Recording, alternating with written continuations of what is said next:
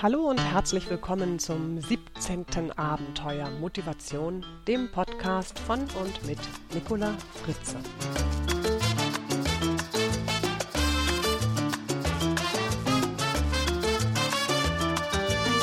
Schön, dass Sie wieder ganz Ohr sind und abenteuerlustig meinem Podcast lauschen. Heute geht es um die motivierende Kraft der Ziele und Motive. Im zweiten Abenteuer Motivation haben wir uns ja schon mit den unterschiedlichen Motivationsknöpfen beschäftigt. Heute legen wir den Schwerpunkt mehr auf die Ziele. Ich persönlich finde, das ist sehr passend, denn ein neues Jahr steht vor der Tür und es gibt einige Menschen, die sich zu Beginn eines neuen Jahres konkret Gedanken machen, welche Ziele sie in diesem neuen Jahr haben. Und damit meine ich jetzt nicht die Menschen, die mal so bei Tee und Keksen überlegen, was die mit diesem Jahr anfangen könnten. Nein, ich spreche von den leider viel zu wenigen Menschen, die sich allein und oder mit ihrem Partner, mit ihrer Familie, mit ihrem Team konzentriert gemeinsam hinsetzen und ihre Ziele nicht nur erarbeiten, sondern auch schriftlich fixieren. Sie fragen sich jetzt vielleicht, wer macht denn sowas? Nun, das machen die meisten erfolgreichen und glücklichen Menschen. Und wie sieht es bei Ihnen aus? Welche Ziele haben Sie für das Jahr 2007? Haben Sie schon darüber nachgedacht? Nein? Dann kommt jetzt die gemeine Frage, wann werden Sie es tun?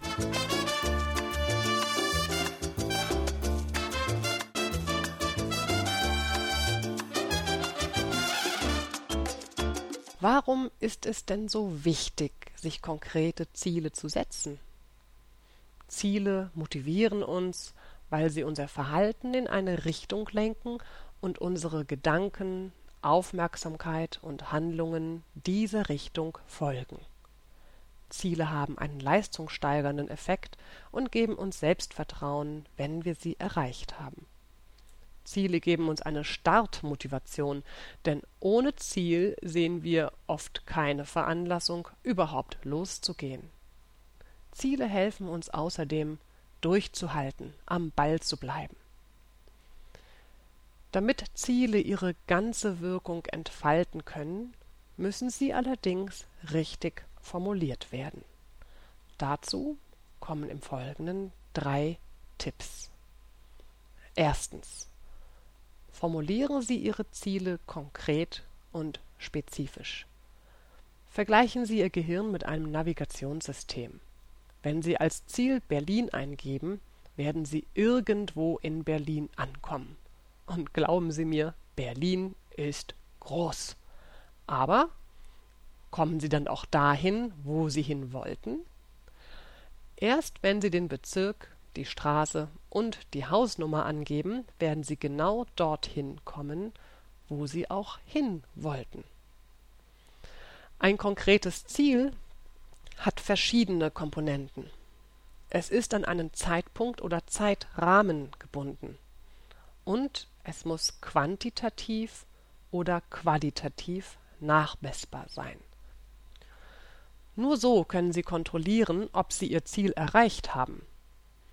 Bei manchen Zielen allerdings ist es nicht so ganz einfach, konkret nachzumessen, ob Sie das Ziel erreicht haben zum Beispiel wenn Sie als Ziel sich setzen, dass Sie in Zukunft wieder mit mehr Freude zur Arbeit gehen.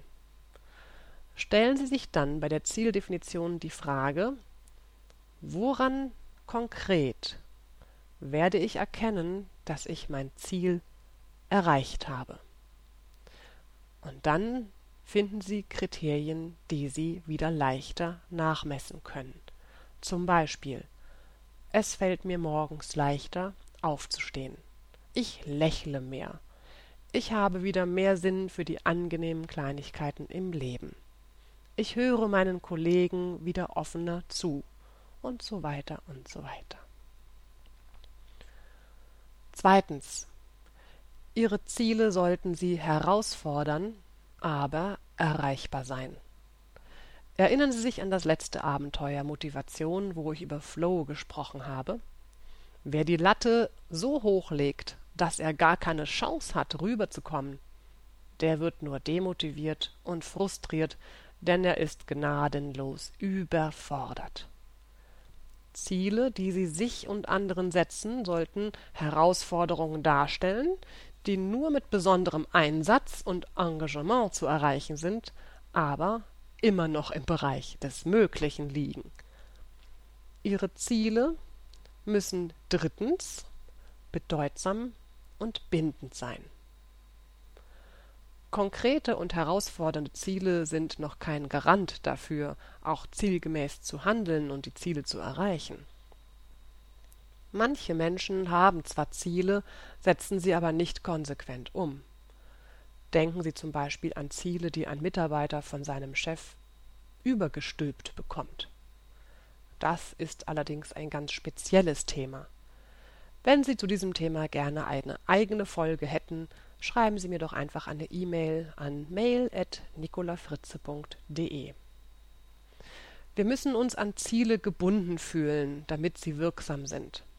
Insbesondere, wenn plötzlich andere Dinge uns ablenken wollen. Denn dann laufen wir Gefahr, das Ziel aus den Augen zu verlieren, wenn das Ziel für uns nicht verbindlich ist. Es geht also darum, sich innerlich verpflichtet zu fühlen, das Ziel zu erreichen. Im Englischen bezeichnet man das als Commitment. Die Management- und Führungslehre hat diesen Begriff mittlerweile völlig adaptiert und es gilt als anerkannt, dass das in einem Unternehmen vorhandene Commitment als Selbstverpflichtungsmotivation der Mitarbeiter für den Erfolg des Unternehmens von grundlegender Bedeutung ist.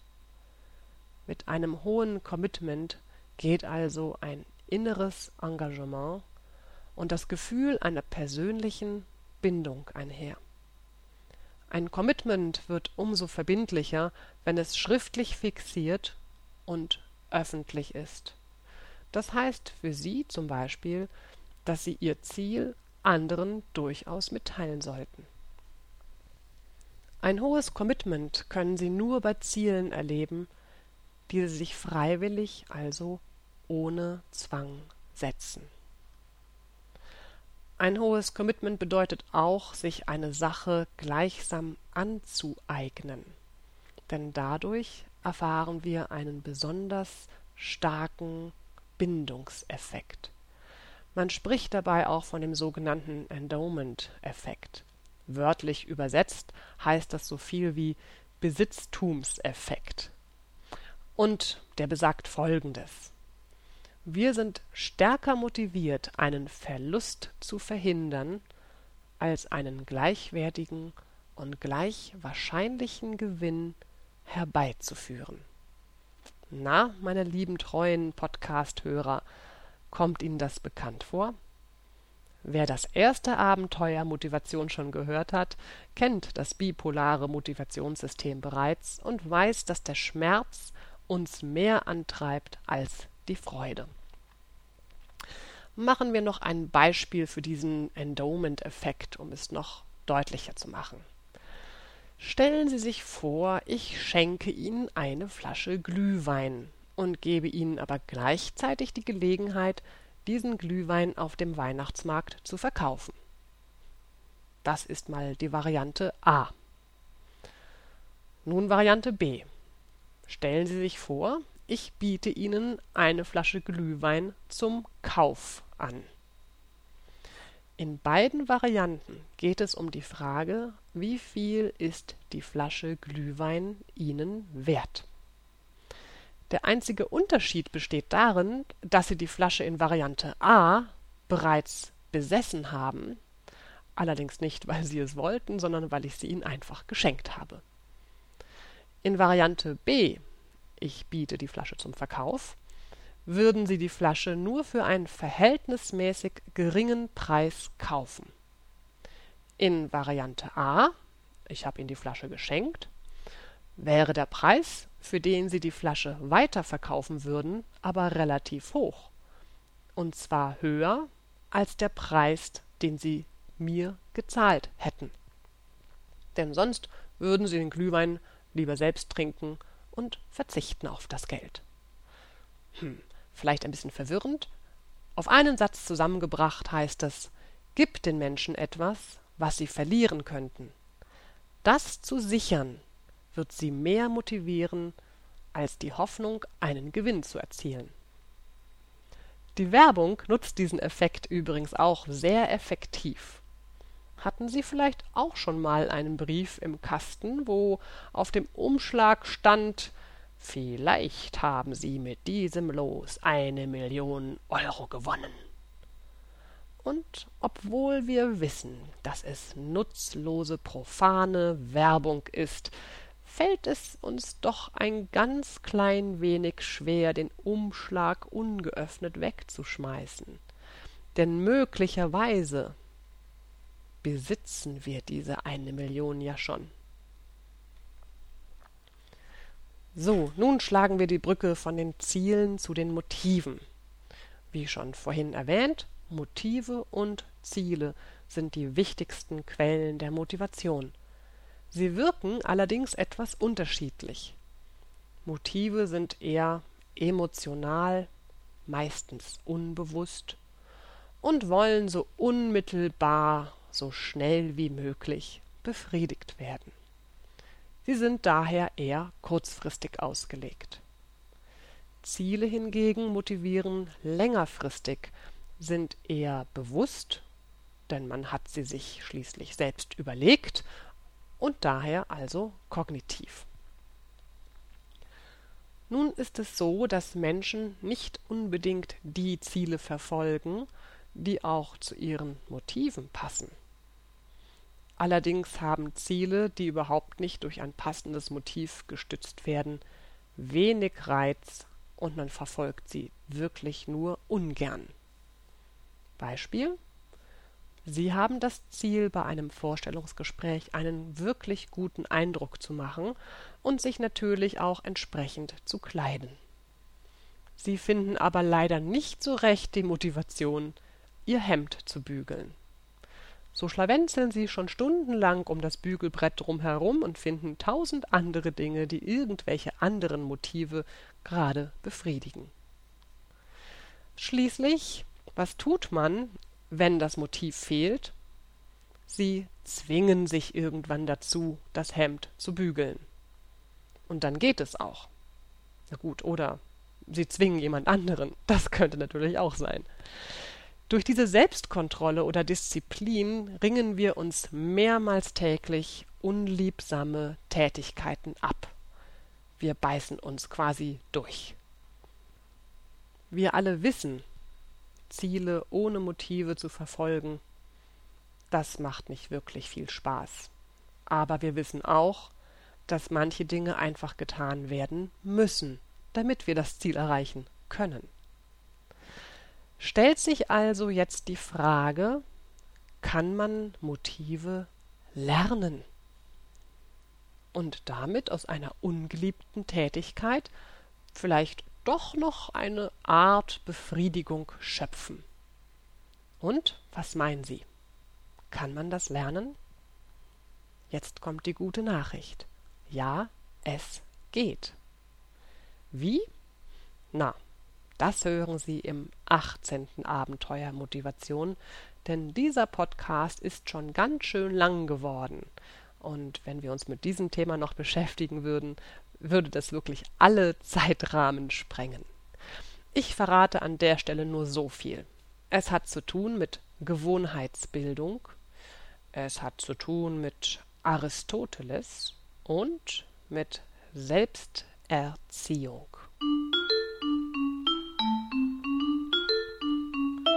Ja, meine lieben Hörerinnen und Hörer, zu guter Letzt habe ich hier wieder ein sehr passendes Zitat für Sie gefunden. Es kommt von Günter Radke, dem deutschen Journalisten und Schriftsteller. Er sagt, ja, sehr treffend, der Mensch ist ein zielstrebiges Wesen, aber meistens strebt es zu viel und zielt zu wenig.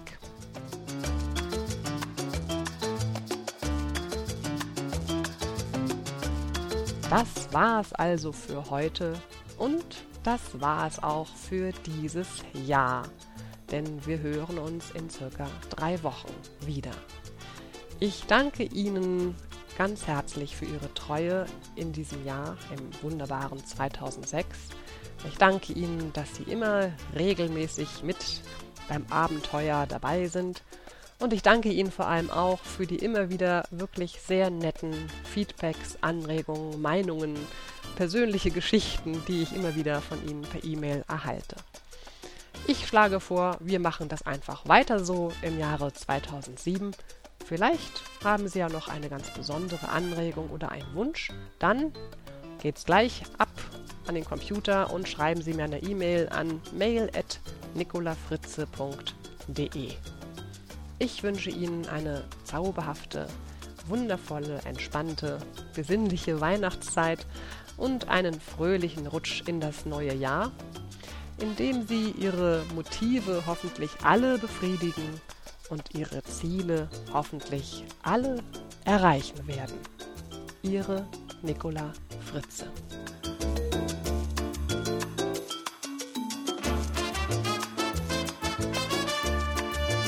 Weitere Informationen zu dieser Sendung sowie unseren vielen anderen Hörkanälen finden Sie auf unserem Edutainment-Portal www.dasabenteuerleben.de. Als registrierter Benutzer erwarten Sie dort über 100 Artikel und eine Reihe von E- und Audiobooks zum Downloaden.